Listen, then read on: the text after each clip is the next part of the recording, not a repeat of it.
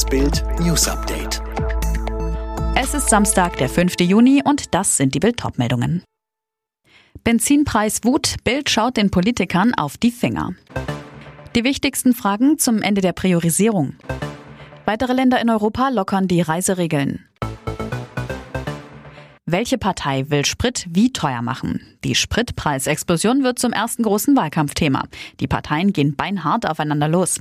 Vor allem Union und SPD attackieren die Grünen für deren Pläne, über eine höhere CO2-Abgabe den Sprit nach der Bundestagswahl noch weiter zu verteuern.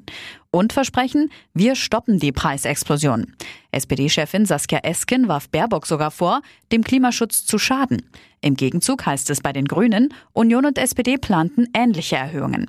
Bild macht den Benzincheck, was Top-Politiker von Union, SPD, Grünen und FDP beim Spritpreis fordern und was wirklich im Wahlprogramm der Parteien steht. Das alles auf Bild.de.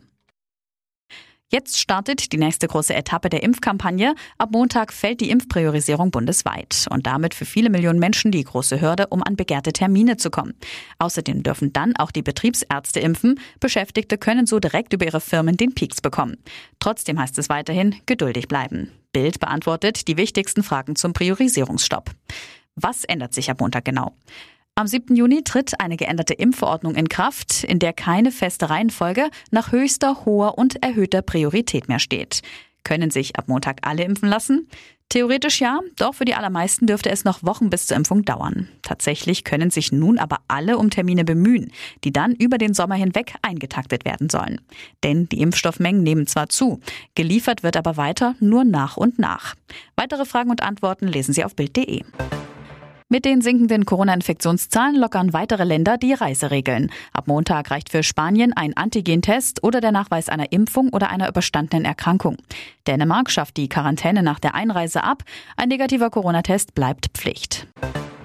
Die Finanzminister der G7-Länder, darunter die USA, Frankreich und Deutschland, haben sich auf eine globale Mindeststeuer für Unternehmen geeinigt. Konzerne sollen unabhängig von ihrem Firmensitz mindestens 15 Prozent zahlen. Beim G7-Gipfeltreffen kommende Woche soll der Kompromiss festgezurrt werden. 9000 Menschen in Deutschland warten auf ein Spenderorgan. Darauf machen Mediziner und Politiker heute am Tag der Organspende aufmerksam. Sie werben dafür, dass sich jeder zu dem Thema Gedanken macht und eine Entscheidung trifft und die auch schriftlich festhält. Und beim Formel-1-Rennen in Aserbaidschan startet Ferrari-Pilot Leclerc morgen von der Pole. Zweitschnellster in Baku war Weltmeister Hamilton im Mercedes. Sebastian Vettel landete auf Rang 11, Mick Schumacher auf Startplatz 17 von 20. Alle weiteren News und die neuesten Entwicklungen zu den Top-Themen gibt's jetzt und rund um die Uhr online auf Bild.de.